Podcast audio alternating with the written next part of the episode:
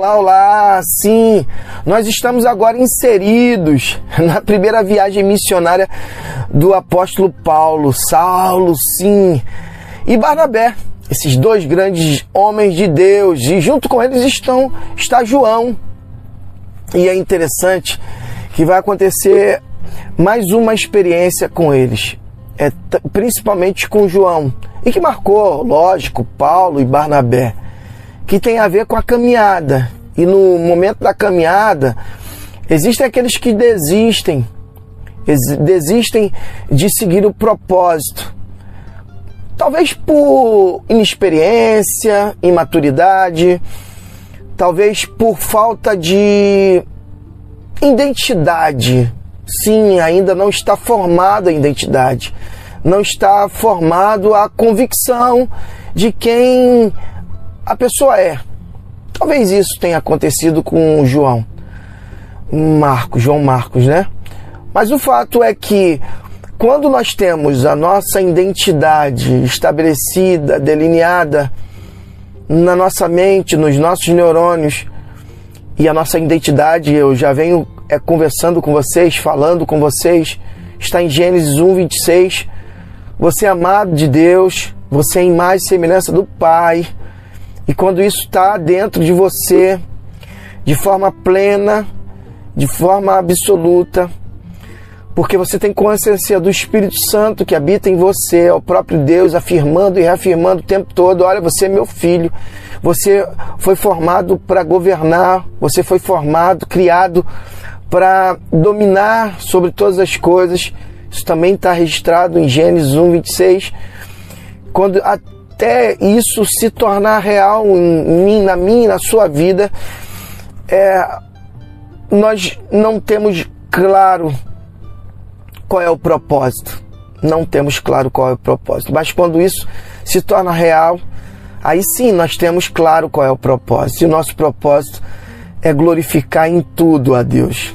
Nas pequenas coisas, naquilo que você realiza nos seus afazeres. Se você faz algo e faz para o Senhor, tenha certeza que você vai fazer com excelência. Isso vai é, glorificá-lo e vai cumprir o propósito do Pai. E o propósito do Pai em nossas vidas faz com que aqueles que ainda não têm propósito, não têm identidade, de alguma forma acabem também se identificando e aí acabam sendo efetivos para para com o outro, né? E aí entra o segundo mandamento e o apóstolo Paulo diz que quer comais ou bebais ou façais qualquer outra coisa, fazei tudo para a glória de Deus.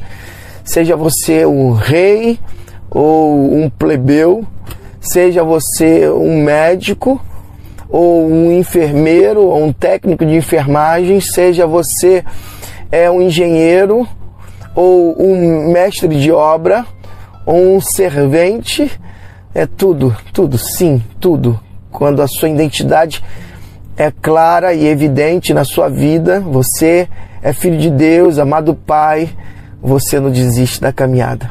Mas durante a caminhada, durante o processo, até que isso se torne real, sim, dá é vontade de desistir, dá vontade de não realizar o propósito, e aí justamente é o, é o momento em que a gente deve entender que também serve de ponto de maturidade para que Deus venha nos ensinar. Porque na vida a gente é, não perde com é Cristo, a gente só ganha ou aprende. Lembra dessa máxima? Ou ganhamos ou aprendemos? Sim, perder não.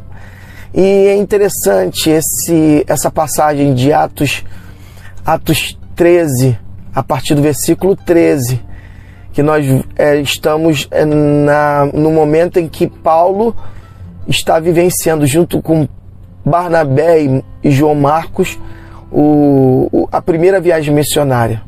De Pafos, Paulo e seus companheiros navegaram até Perge, na Perfilha, Panfilha, Panfilha.